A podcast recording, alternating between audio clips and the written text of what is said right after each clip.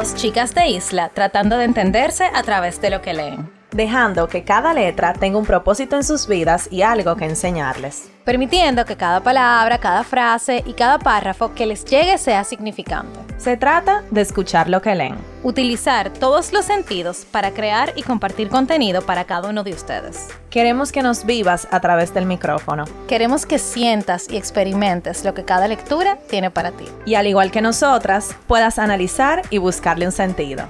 Estás escuchando Letras al Aire.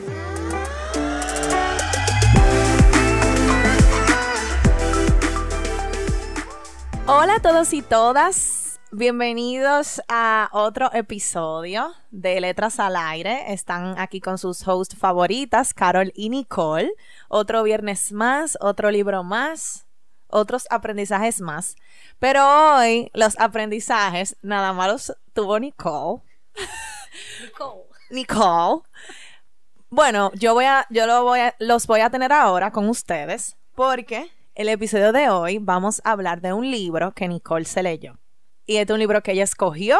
Eso fue, o sea, lo que ella quiso, de, de, todo. Un libro que yo creo que tú tenías como en Q, como en una... que tú querías leerlo. exacto. Entonces, eh, nada, Nicole, introduce, porque yo nada más me sé el nombre, pero no sé nada, nada del libro. Hola a todos, ¿cómo están? Espero que tengan un super viernes. Eh, la verdad que este es un libro que yo vi en una librería, que siempre seguimos, Carol y yo, y me llamó mucho la atención porque es una historia sobre una niña quien cuenta desde su perspectiva de niña, ya tiene ocho años, la relación de sus padres, la relación de sus allegados, y ella va formando como su propia creencia alrededor de todo eso. El libro se llama Los Abismos de Pilar Quintano. Ella es una escritora colombiana. La, historia se desarrolla en Cali, Cali, Colombia. Y habla sus obras, ella tiene ya varios, varias novelas, eh, se desarrollan mucho sobre el machismo, el erotismo y, la, y el realismo de su sociedad, en este caso la colombiana. Ella nació en Cali en el 1972, trabajó y se graduó eh, toda su vida en Colombia. Eh, luego de graduarse fue libretista de televisión y redactora de textos para, la, para publicidad. Viajó tres años por el mundo eh, y luego cuando regresó a Colombia se radicó allá. Y en el 2017 fue conocida como uno de los una de las 39 escritoras de menos de 39 años destacado en América Latina. O sea, qué honor. Wow. Sí, ella ha ganado varios premios por varias de sus obras. Por ejemplo, en el 2010 por su novela coleccionista de polvos raros. Qué, qué raro ese nombre. Coleccionistas mm. de polvos raros. Recibió el premio La Mar de Letras. En el 2011 representó a Colombia en el International Writing Program en la Universidad de Iowa. En el 2018 por su novela La Perra recibió el premio Biblioteca de Narrativa Colombiana y ahora en el 2021 por este libro, Los Abismos, recibió el premio Alfaragua de la novela. O sea, que tiene varios premios, es una persona muy internacional, yo nunca había leído un libro de ella, eh, ella se ve bastante joven para la edad que tiene. Y no sé, Carol. ¿Y por qué? Espérate, ¿y por qué tú quisiste leer ese libro? O sea, ¿qué fue lo que te llamó la atención de tú leer ese libro? Eso, que la historia está contada desde la perspectiva de una niña pequeña. O sea, yo nunca he leído un libro que yo me acuerde que la historia, mentira, sí, sí he leído un libro que esté contado desde, la perspectiva de una niña, pero eh, no sé, me llamó mucho la atención eso, porque los niños tienen una forma de hablar y de expresarse diferente a los adultos. y se nota en el libro. Eso, eso es una de las cosas que tengo para criticar. ¿Pero criticar bueno o criticar malo? Criticar no tan bueno. criticar malo, Nicole. Criticar malo, ajá. Porque yo me estaba esperando una lectura un poco más Light. infantil. No, infantil, contada desde una perspectiva más infantil. Pero hubo cosas que no me parecieron de una niña de 8 años. Exacto, eso te iba a decir. Y, y, es difícil tú lograr eso. Porque, por ejemplo, habían palabras de que es raquítico. O sea, mi sobrinita que tiene 8 años no sabe lo que es raquítico. Entonces, cuando tú utilizas eso en un libro, como si fuera una niña que lo está contando, tú dices, mmm, como que no, no me parece. Y palabras así, que son palabras muy difíciles que los niños sepan lo que son. Aún así, el libro se lee fácil, o sea, eh, no es que ella utilice un lenguaje complicado, pero hubo cosas, por ejemplo, frases y situaciones en las cuales su actuación fue como si fuera de un adulto. Entonces, Mm, ahí ok. como que más o menos me no, me era, no era lo que esperaba realmente, pero el libro sí tiene buenas enseñanzas y mensajes. Entonces, Carol, ya que te di una súper introducción del libro, de- Pero la verdadera. Ajá. ¿De qué tú crees que va más o menos la historia? ¿Qué Ok, pasa? y me eso? imagino que es una novela. Ajá. Entonces entiendo por el, el nombre, los abismos, eh, que los padres están teniendo problemas. Sí. Entonces los padres están teniendo problemas y la niña, me imagino que es hija única. Mi amor, es que a mí hay que darme mi banda. Nicole está diciendo que sí aquí, por eso dije lo que dije. Em, ella está contando lo que ella ve y lo que ella percibe. Y tal vez los miedos que ella tiene. Ajá. ¡Ay! Los miedos, toda, o sea, qué sé yo, ya. No, dijiste, dijiste mucho, sí. Todo que sí. Perfecto. Está- 100. Está- 100 de 100. Sí, miren, eh, como ya les dije, les dije, ella cuenta la historia de sus padres, sobre todo. O sea, ella una, una hija, ella es hija única, entonces todo su alrededor está concentrado en su familia porque ella no tiene con quién hablar. O sea, cuando tú tienes hermano, tú estás, tú estás muy poco pendiente de lo que están haciendo tus papás. Eh, pero en este caso, ella y su mamá tenían una relación muy de amigas. Su mamá era una persona, eh, se llamaba Claudia, igual que ella, y ella le decía tocaya. O sea, su mamá a su hija le decía tocaya. Y ella eh, le hablaba de todo. O sea, si ella preguntaba que qué era eh, ser, ser homosexual, ella se lo decía muy llanamente. O sea, ella le hablaba muy claro y le hablaba de cosas que quizás otra madre en otras circunstancias no hablara así. Y todo tiene una razón. O sea, en esta historia hay varios personajes. Estas, ella vive con su mamá y su papá. Eh, su mamá se llama Claudia. Claudia es una persona que tiene muchas situaciones personales. Ella es joven, o sea, su esposo le lleva alrededor de 20 años, o sea, que la novela tiene que tener como 35 y su esposo como 53 o 54, o sea, se llevan mucho de edad. Y ella se la pasa viendo revistas, eh, atendiendo plantas. Ellos viven en una casa llena de plantas. Incluso dicen, eh, esto lo leí también en una reseña, que ella se preocupaba más por sus plantas que por su misma hija. Y de verdad en muchas ocasiones se nota. O sea, ella vivía muy infeliz en su matrimonio porque ella sentía que no tenía una pareja con la cual ella pudiera salir a explorar o divertirse. Al ser su esposo ser una persona tan mayor, nunca mencionan el nombre de él. Sus Bueno, pero espérate, porque a los 53, 54, un hombre puede ser divertido. Sí, pero él, o sea, desde muy pequeño, él tuvo que trabajar. eh, eh, Ah, ok. Ajá, él tuvo que trabajar, por ejemplo, para hablar un poco de los personajes. Está el papá, que no te- tiene nombre, no me, vamos a ponerle Antonio, porque tiene cara como de Antonio. ¿Cómo que tiene cara de Antonio? Ah, ¿Y dónde sí, tú lo Me viste? lo imaginé. Ah, esa Ah. es una de las cosas que ella tiene súper buena. Ella describe muy bien todo, como todo el alrededor, al- a, las personas. Eso de verdad como que me hizo visualizar bien el ambiente. Sí, porque ya le pusiste Ya, cara a Antonio. Antonio, el papá, que señora, no es el nombre de él, pero no me, o sea, no, no lo mencionan. Y si lo mencionaron, nunca lo escuché. Nunca lo, lo leíste. Nunca lo leí. bueno, entonces Antonio, eh, él, él tiene una hermana que se llama Amelia. Desde muy pequeño su mamá se falleció y su papá lo que hizo fue, o sea, su papá estaba tan dolido que los mandó a casa de una tía y nunca los visitaba. Entonces, como que desde muy pequeño, él, siendo hermano mayor, se sintió responsable y lo que hizo fue que comenzó a trabajar en la finca donde estaba con su familia. Entonces, él se sintió como que él tenía que salir, salir adelante.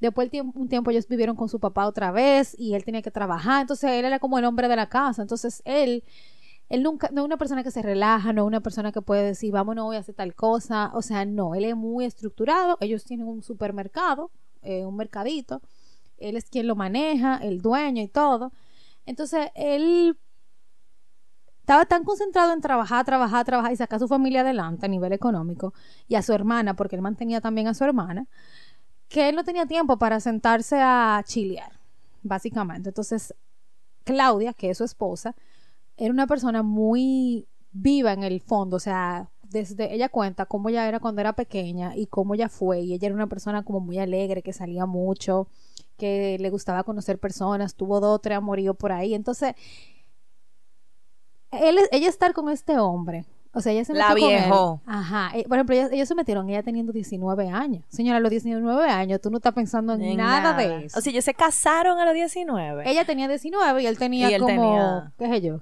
35. Mira, pero entonces cuando tú dices que, que ella lo cuenta, es que el libro está dividido. O sea, No, no está dividido. Eh, Claudia, la hija, es la que hace todas las preguntas en el libro. O sea, ella siempre ella está Ah, contando. entiendo. Por ejemplo, ella le preguntó, ay, ¿cómo ustedes se conocieron? Y entonces ahí la mamá comienza a contar. Ya Ay, que cómo, ¿cómo vivieron tú y mi, y mi tía? Le pregunta el papá y él le cuenta la historia. O sea, ella es la que lo cuenta todo. Pero ella es súper, como todos los niños, súper preguntona, quiere saberlo todo, quiere ser una adulta, o sea, todo. ¿Qué pasa entonces? Eh, su tía, Amelia, la tía de Claudia, hija, eh, ella es una mujer súper tranquila, que vive en su casa, mantenida, no hace nada, o sea, imagínense, ella vive su vida como muy relax. Entonces ella se va de viaje y regresa, señora casada, o sea, ella se fue por dos semanas y regresa casada con un pana que se llama Gonzalo. O, O sea, sea, él sí lo menciona. el Sí, nombre. sí lo menciona el nombre. Y Gonzalo es un muchacho, o sea, como de ellos, ellos los dos tienen que tener como que como 35, 36 años. Y es un muchacho joven también, que se ve súper bien, que trabaja, que es como muy alegre. Y aquí empieza como los problemas. Porque Gonzalo comienza como a tener una afinidad por Claudia, la madre de Claudia chiquita. Ay, Dios mío, o sea, que se meten juntos. Señores, sí. Y, o sea, Ella le infiel al esposo. con él, sí. Con su cuñado, como con quien su cuñado, dice. exacto. Entonces, ¿qué pasa? A todo esto, la madre de Claudia, hija, Dios mío, que le vamos a tener que poner un dos nombres para No, o sea, Claudia, la, la mamá. Es que la- Claudia, la mamá. Exacto, porque las dos se llaman Claudia. Claudia, la mamá, se llevaba a Claudia, su hija, a todo. Y Claudia contaba, o sea, todo lo ¿Cuándo que ellos se juntaban? Sí, sí, ella lo contaba. Y eh, fuimos a visitar a Gonzalo. Él trabajaba de en Saks, eh, que es una tienda como de trajes. Y fuimos a ver a Gonzalo a Saks y yo me quedé dando vueltas en la tienda y mi mamá y Gonzalo se metieron a un vestidor. O sea, ella no decía qué hacían porque obviamente ella no lo veía, pero ella sabía ¿Qué lo que? que había como algo. Ella no lo entendía. Ella no lo entendía exacto, Exacto. pero nosotras que entendemos, Entonces sabemos ella lo que hacía eso. Claudia. Y la- ella estaba aficiada. Claudia madre estaba aficiada de ese hombre. O sea, ella ¿Y se ponía loca. Yo no sé realmente si él la quería, porque como que, como era Claudia hija que lo estaba contando, yo no sé la, no sabemos la perspectiva de él. O sea, en ningún momento él habló de nada. Bueno, señores, ya ustedes saben este lío. Entonces, eh, un día se fueron todos de vacaciones eh, para, mm, no me acuerdo, como una playa en, en Cali o cerca de Cali. Y Amelia, que es la tía de, de Claudia hija, bajó por las escaleras, en, imagínense que una casa de dos Lo pisos, encontró. y los encontró hablando. Ellos no estaban haciendo lo que Ok. nada, pero ella ya más o menos sabía. Entonces ya se armó un señores, se armó- Sospechaba. ajá, se armó un reperpero. Bajó el papá, bajó Claudia hija, ella está contando todo y ella le está diciendo, "Yo me encontré a estos dos aquí que no sé cuánto." bla, bla, bla". Entonces ella era como bebía mucho Amelia y lo que le decía a Claudia madre era, "Tú lo que estás es borracha, que nosotros no estamos haciendo nada", o sea, pero ya ahí más o menos todo el mundo sabía. Entonces ahí el papá dice, no, espérate, aquí está pasando algo y comienza a investigarla. Ella se iba de que a dejar a Claudia una clase de arte y se iba por ahí, no, como por dos horas. Y el papá se dio cuenta. Y lo único que pasó fue que ellos se pusieron a pelear. O sea, Claudia hija cuenta que ellos forcejearon un día, como que estaban forcejeando, y ya. Pelearon un día y el otro día todo estaba bien. Incluso una de las frases que yo anoté fue esa. Quédate contando. Y al otro día mamá y papá estaban bien, como si nada hubiera pasado. En ningún momento le explicaron por qué ellos estaban peleando. En ningún momento le dijeron nada. No volvieron a hablar del tema. Gonzalo se desapareció de la faz de la tierra. O sea, nada. Como si ese hombre nunca existió. Entonces aquí Claudia, hija, comienza como a darle mente a todo lo que está pasando y a formarse en su, en su cabeza como ideas de cosas, como, bueno, ¿será que mi papá mató a Gonzalo? ¿Será que él está preso por eso? ¿Será que él se escapó? Porque nadie nunca le dijo nada. Entonces, estos son los tipos de problemas que pasan. Ya ahí más o menos le hice una, un resumen. Después de ahí pasan muchas cosas. Pero para mí los temas más importantes que se tocan aquí es que la mamá de Claudia le entra una depresión. Cuando terminó con Cuando Gonzalo. terminó con Gonzalo, señores, que de verdad Mala. mala, ella estaba mala, no quería hacer nada, se la pasaba durmiendo, le hablaba mal a su hija, no se bañaba, duró un tiempo así.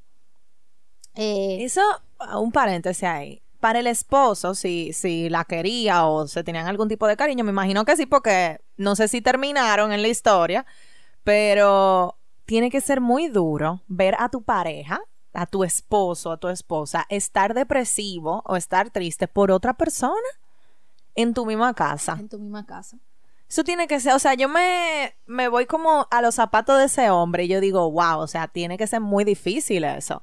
Sí, y en la historia pasan otras situaciones, aparte de la infidelidad, y es que, por ejemplo, Claudia no tenía nada fuera del matrimonio. O sea, ella no tenía, ella no hacía nada, ella no, no tenía amigas, ella no tenía, qué sé yo, señores, un hobby que se iba a jugar con las amigas hasta dominó, nada, ella no hacía nada. Entonces, creo que eso es una de, uno de los grandes errores que cometen las personas cuando se casan. Y es que tú conviertes tu relación En tu todo. en tu, en tu todo. Tú en no, tu tú no eres, mundo. tú no eres gente. Ya. Yo me casé, yo tengo que estar eh, destinada a cuidar a mi esposo, a mi hija, y se acabó. Y creo que eso fue una de las cosas que a ella le pasó, que ella dejó de hacer cosas que a ella le gustaban por estar solamente en, en esa relación. Bueno, y tal vez Gonzalo fue un escape Exacto. Fue para como, ella. fue como una chispa que llegó, como algo diferente. Eh, yo no sé, o sea, no cuentan en la historia cómo fue que ellos se enredaron. O sea, no lo cuentan, sino como las pequeñas cosas de mi mamá y Gonzalo se reían mucho juntos. Eh, mi mamá le puso la mano al hombro a Gonzalo, o sea, cosas así, pero en ningún momento cuentan quién fue que se acercó a quién. y mi pregunta es la siguiente. ¿Por qué una persona se tiene que quedar en un matrimonio cuando es infeliz? Bueno, en el caso de ella, ella no tenía nada. O sea, ella era una mantenida. Creo que el aspecto económico siempre es un, Bueno, eso es un verdad. pilar en ese, en, en eso. Ella no tenía nada, o sea, incluso en un momento él le dice, yo te voy a dejar en la calle a ti. Entonces, para ella, ella no tenía otra opción, ella no tenía dónde ir, nunca se habla de su familia, de, de- parece que no tenía como a nadie, literal. Su mamá se murió cuando ella era medio joven y su papá también, entonces ella estaba un poco sola. Me imagino que para ella, ella no va a dejar a su hija con su esposo, que quizá es lo único que a ella le da un poquito de luz, para irse con un hombre que, que qué sé yo, que llegó eh, a su vida que No, y que estaba casado y que también. estaba casado con su cuñada. O no, sea, obviamente ella, o sea, hacer esa movida iba a ser muy estúpido, en verdad. Exacto. Pero eh, lo que digo es, y, y esto es una reflexión en general, yo nunca me he casado, ni No, he ni tenido una relación tan larga, pero yo sí sé de casos, no necesariamente que conozco, lo que sea, de todo, de personas que se quedan juntas estando infelices por otros, o sea, por otro, por otro beneficio. O sea, ya sea el factor económico, como tú muy bien dijiste, Nicole, o el factor social, o el factor que hay que tener hijos, o la casa, o la sociedad, ¿tú entiendes? No sé, como que eso a mí me parece tan horrible, tú tienes que estar en ese, en ese espacio compartiendo tu vida, básicamente, de que con una persona que tú no quieres estar realmente, o en un lugar donde tú no, tú no eres feliz. Entonces, mierquina, ¿cuánta, ¿cuánta gente pasa por eso? Sin, o sea, y le pasan los años y las décadas y de repente tenemos 50 años casados y yo no estoy feliz Y no hice nada con mi vida. y no hice nada con mi vida. Entonces, ya cuando tú estás viejo, me imagino yo que lo que a ti te queda es lo que tú hiciste. Es la satisfacción de todas las cosas que tú hiciste y viviste. Entonces, ¿qué te queda cuando tú llegas a ese momento y tú eres infeliz con la persona que tú tienes al lado? Seguirte quedando ahí, lo poco que te queda. Porque Pero eso es triste, eso vieja. es triste. Y yo, yo siempre hago Ay, a mí me da miedo eso, de A mí verdad. también, a mí me da miedo. Yo siempre hago la historia de, y para mí es una historia de esperanza, de que una de las autoras de nuestro podcast, que es Isabel Allende, señores, se ha casado tres veces. O sea, su último matrimonio fue a los 72 años, ella tiene 79, tiene que tener ya eh, este año, o 80, u 80.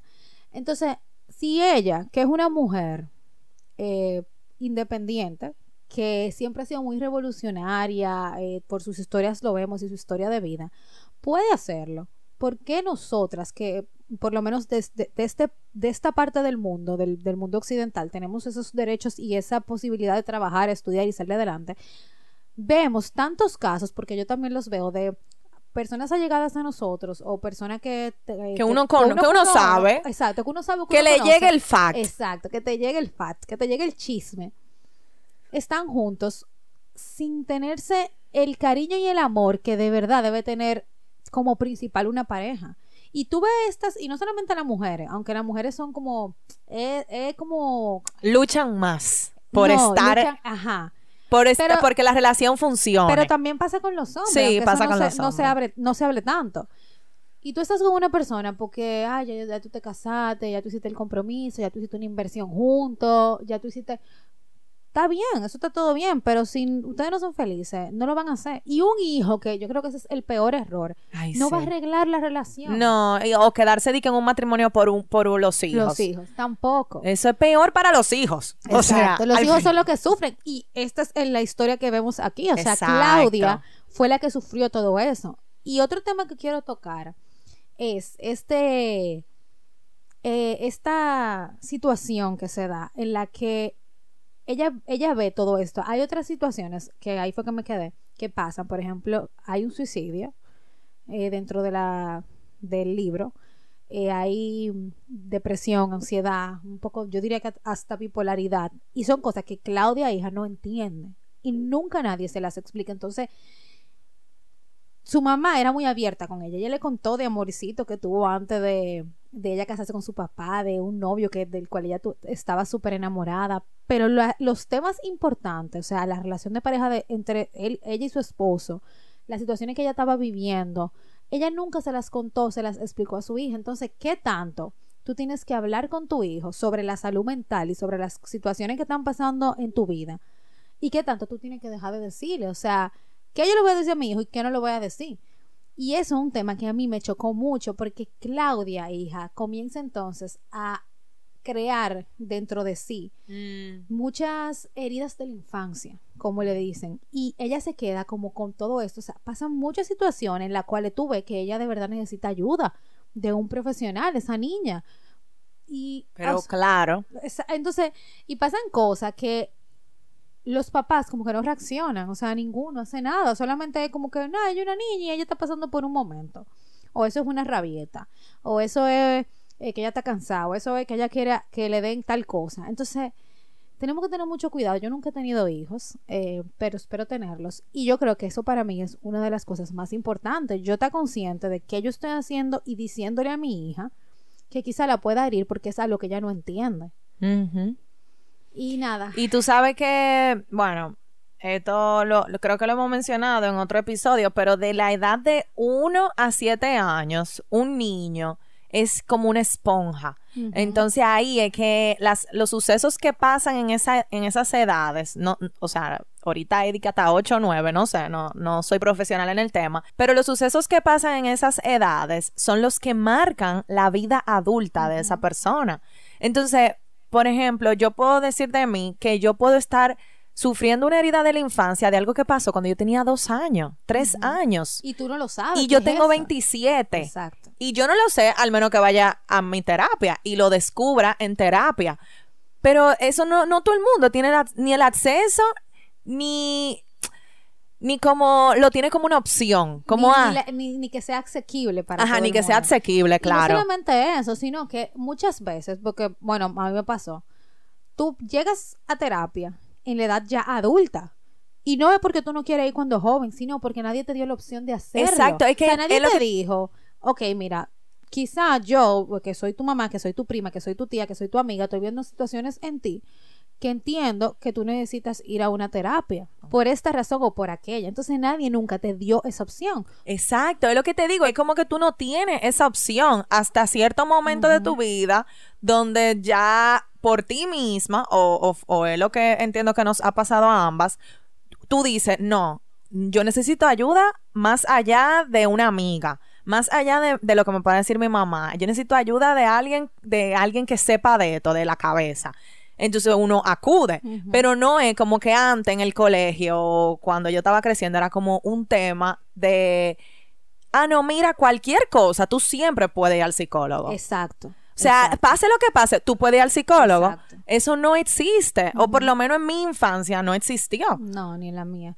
Y yo sí- Creo que la mayoría de los niños, de verdad. No, yo sí creo, yo llegué a venir a escuchar bien que personas alrededor de mí iban a terapia ya cuando yo estaba en cuarto, tercero de bachillerato. Señores, ya uno tiene ahí 16 años, 17, o sea, Y ya tú has y pasado. ya tú has pasado quizá mi- millones de cosas que o situaciones que tú debiste ir al psicólogo ajá. por esa situación. Ajá. O y que luego de adulto, si tú eres lo suficientemente afortunado y con la mente abierta, porque ahora mismo, bueno, ya no tanto en verdad, hace unos años era muy tabú el tema. Si tú eres lo suficientemente afortunado, tú vienes a trabajar esas cosas que te pasaron de niño en la adultez. Sí, pero, o sea, yo diría, no es que el tema es tabú. Yo no sé si esa es la palabra, eh, lo de ir al, ir al psicólogo. Lo que pasa, yo siento, es que la gente se avergüenza mucho. Pero es que De- eso, eso es lo que significa. O sea, enti- No, para mí, o sea, para mí el tabú era alrededor de que si tú ibas al psicólogo, tú lo que estaba era loco. Mm, No, no mm, alrededor de que a ti, a ti, al- a ti que estás yendo, te avergüenza eso. O porque, por ejemplo, dirán de que, ah, te está yendo al psicólogo y lo que tú estás loco. Antes eso era lo que se decía. Ya ahora está siendo, entre comillas, medio normalizado. Pero en una clase social. O sea, señores, clase media, clase alta. Las personas que tienen bajos recursos porque no tienen acceso, porque la salud mental no es una prioridad, no van al psicólogo. No, una, no es una prioridad O sea, para el prioridad Estado. Para el, para el Estado, exacto. Y para ellos en ese momento, porque lamentablemente ellos no pueden dejar de comprarse un pan para ir a una cita de un psicólogo. O sea, eso es sobre, o sea, ellos tienen que sobrevivir. O sea, y es lamentable eso, porque yo siento, y bueno, aquí podemos durar 10 años hablando de eso, de que el Estado no hace lo suficiente con el tema salud mental. No, para o sea, nada. he visto muy pocas, por no decir ninguna iniciativa que tengan que ver con eso. Y señores, eso se sufre muchísimo. O sea, el tema del bullying, que antes uno lo veía como un relajo, porque eso lo decía, ah, no, a mí me relajan en el colegio. Tú no decías que te hacían bullying porque tú no sabías lo que, lo que era. Y fue como eh, le dijeron a una amiga en una terapia que le dijeron que las cosas hay que llamarlas por su nombre. Entonces, cuando tú no sabes que el relajo es bullying, tú lo ves como eso es normal y lo normalizas. Pero el bullying no está bien. No importa No. lo que lo que tú seas. Tú, tú puedes ser la persona más rara del mundo. Y raro digo en el sentido de que te gusten cosas diferentes a los demás. Y nadie tiene por qué burlarse de ti por eso. O hacerte sentir que lo que a ti te gusta es menos. Entonces es como que tan complejo el tema que si nosotros en el hogar, que es el único sitio donde uno debe sentirse seguro, entre comillas, no hay eso, no hay esa posibilidad de que te digan, tú tienes todas todas estas opciones sobre la mesa. Imagínate tú. Imagi- Exacto, ¿qué hacemos? Imagínate tú. ¿Qué, hacemos? queda? ¿Qué, qué- exacto, ¿qué queda? Y a mí me gusta que en esto, en este momento, o en esta época que vivimos, la gente le está prestando más atención a la salud mental. Que algo que siempre debió de ser así. Siempre debió de ser así, pero por una razón o por otra, o sea, ya sea por la comunicación, el internet, todas las cosas. O sea, ahora mismo la salud mental, la gente le está poniendo medio caso. Imagínate que no tuviéramos nada de eso ahora mismo. O sea, tú y yo no estuviéramos hablando de esto, porque qué No. sé yo. ¿Qué, Ajá. qué yo sabe? Tuviéramos como Claudia. Exacto, tuviéramos como Claudia en el limbo. Ay, pasó esto, no entiendo. Y después ah, dañando a personas alrededor tuyo y a ti mismo mientras tú vas creciendo. Exacto, es así. Bueno, yo también, tú sabes eso, Nicole, de cuando uno tenga hijos, eso a mí también me... Es algo que yo quiero hacerlo consciente. ¿Tú entiendes? No, no di que, ay, bueno, él lo vio, no importa. No, sí importa. Sí importa. Tú decirle algo a un niño, sí importa. Yo me acuerdo de, o sea, yo tengo 27 años y yo me acuerdo de cosas que a mí me dijeron, que me marcaron, cuando yo tenía 5 o 6 años Yo también. Que, mi- que a mí me marcaron y, y puede ser que tal vez yo ahora lo, lo piense y diga di que no, eso no me afectó tanto, pero tal vez sí. Tal vez sí dictó la manera en que yo soy ahora mismo o, de, o de la manera en que yo me comporté en algún momento de mi vida. Entonces, sí es importante.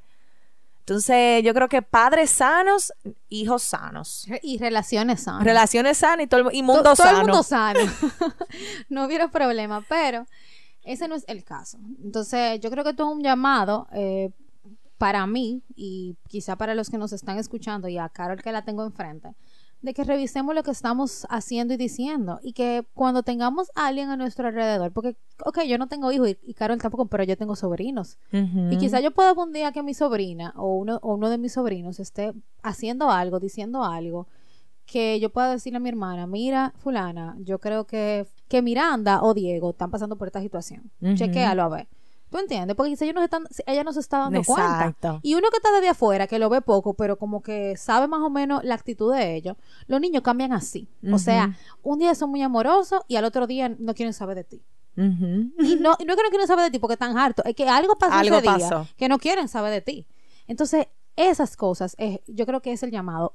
Prestarle atención a los niños que están a nuestro alrededor. ¿Qué está pasando con ellos? Y si podemos dar una alerta a ese padre o esa madre, que no es que está haciendo mal padre o mal madre, sino que quizá no... No, no, sabe. No, no, sabe, exacto, no sabe. ¿Por qué? Porque, señores, ahora mismo todo el mundo trabaja, todo el mundo tiene responsabilidad. No se detiene a ver un segundo. A ver un segundo, exacto, porque no tiene el tiempo. Podamos nosotros abrirle los ojos de que algo está pasando. Entonces yo creo que esa es nuestra labor, estar más atento. Señora, los niños son el futuro, como dice una canción por ahí o una frase de o un eslogan. Eh, eh, no, no, sé cuál es que lo dice, pero sé que hay uno, hay uno que es así. Y si queremos que nuestros niños vivan en un mundo sano, donde la salud mental sea importante, tenemos que empezar por nosotros mismos a revisar qué cosas no estamos dando la importancia de nuestra salud mental. Y todo el mundo tiene algo. Claro. Todo el mundo tiene. Nadie se salva. Nadie. Por nadie. más que usted crea que usted está bien, Nadie. Hay algo. Hay, Busque, que va a encontrar. así mismo, así mismo. No, pero en, este caso es bueno que tú busques. Claro. Es bueno que tú aunque, busques. Aunque te encuentres con la verdadera, el verdadero issue, pero es mejor tú atenderlo. A tiempo. Nicole, entonces, eh, ¿cuáles fueron tus frases favoritas del libro? Miren, yo noto muy poco, porque una crítica del libro, y óyeme, me que crítica, como que nosotras somos ya expertas en, pero lo quiero decir de una forma formal, que en el libro le damos mucha vuelta a muchas situaciones, pero no concluimos. Solamente hubo dos partes donde yo pude como entender, por ejemplo, el nombre del, del libro, que no, no, no he hablado de eso. Y es que los abismos viene siendo como todas estas creencias que tú te formas alrededor de ti que te van creando abismos, o sea, todo lo secreto, la depresión, la ansiedad, y son los abismos. Cada, cada personaje en el libro tiene sus propios abismos. Entonces, yo vine a entender eso ya mucho después de leerme 100 páginas. Eh, y has sonado cosas, pero el libro es interesante, tú te entretienes. O sea, que tú lo eh, recomiendas y la recomiendo como una lectura de paso. O sea, no es que tú te vas a encontrar con el, la el, aprendizaje mejor de. No. Ni, ni, ni, ni, ¿cómo se dice? El elixir de la juventud, no. Pero es un libro que es entretenido y si es un tema que, por ejemplo, a mí en este caso entiendo que es importante, eh, es un buen libro. O sea, entiendo que es un buen libro, pero le faltó como que algo. A mí, para mí como que sentí como que podía tener mejores aprendizajes, como más alcanzables no sé. Pero una lectura que tú te puedes leer tranquilo, si tú quieres leer algo diferente, eh, diferente en el sentido como por ejemplo como está contado. Entiendo que ella utilizó muy bien la figura, eh, pero le faltó eso. Sentí que podía ser más infantil todavía. Y nada, eso. Frases, yo tengo muy pocas, yo no tengo poco, la verdad. No, pero la que tú... Déjame ver. Por ejemplo, miren aquí lo que le decía de los abismos. Esto es Claudia hija hablando, bueno, como todo el libro. Entonces lo vi en sus ojos, el abismo dentro de ella, igual que el de las mujeres muertas, una grieta sin fondo que nada podía llenar. Como que me dio pena eso. Y ustedes ven, o sea, eso, por ejemplo, no parece que lo dijo una niña de ocho años. Entonces, e, esas son las cosas en las que yo digo que para mí pudo ser más infantil. Y otra frase que a mí me gustó, por ejemplo, fue esta. Esto es la mamá de Claudia, o sea, Claudia madre, diciéndole a ella, a su hija. Vos sos lo más importante para mí, Claudia. Aunque a veces la tristeza me gane, vos sos lo único importante de verdad. Lo sabes, seguí callada. Te prometo que voy a hacer mi mejor esfuerzo, que voy a pelear más duro y no voy a dejar que me vuelva a ganar. Me salió una lágrima silenciosa. Yo estaba quieta y no creo que ella se diera cuenta. Sea, es lo que digo, su mamá sentía, tenía mucha depresión y ansiedad, señores, pero en el libro entero ella no hace nada al final para salir de ahí. Entonces yo siento que la pobre Claudia, hija, estaba tan desesperanzada que ella sabía que al final su mamá no iba a hacer nada diferente porque en ningún momento lo hizo. Y nada, como que yo tengo muchas frases así, bueno, tengo varias frases así que son tristes porque la verdad el libro no es un libro feliz, eh, eso sí tengo que decirlo, pero sí tiene mucho aprendizaje. Es todo. Bueno, yo creo que este ha sido un tema muy interesante y que no habíamos tocado en el podcast realmente. Tal vez debamos de traer a un experto o a una experta a hablar del tema de salud mental que tanto necesitamos aquí y en el mundo, yo creo. Eh, así que nada, señores, gracias por llegar hasta aquí, gracias por escucharnos como cada viernes.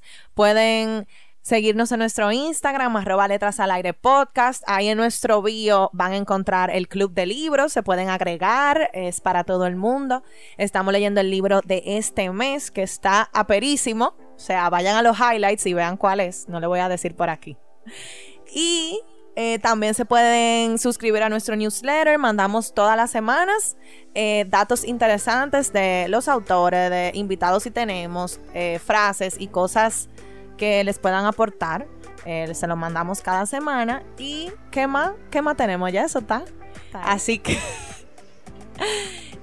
nos escuchamos el próximo viernes. Bye.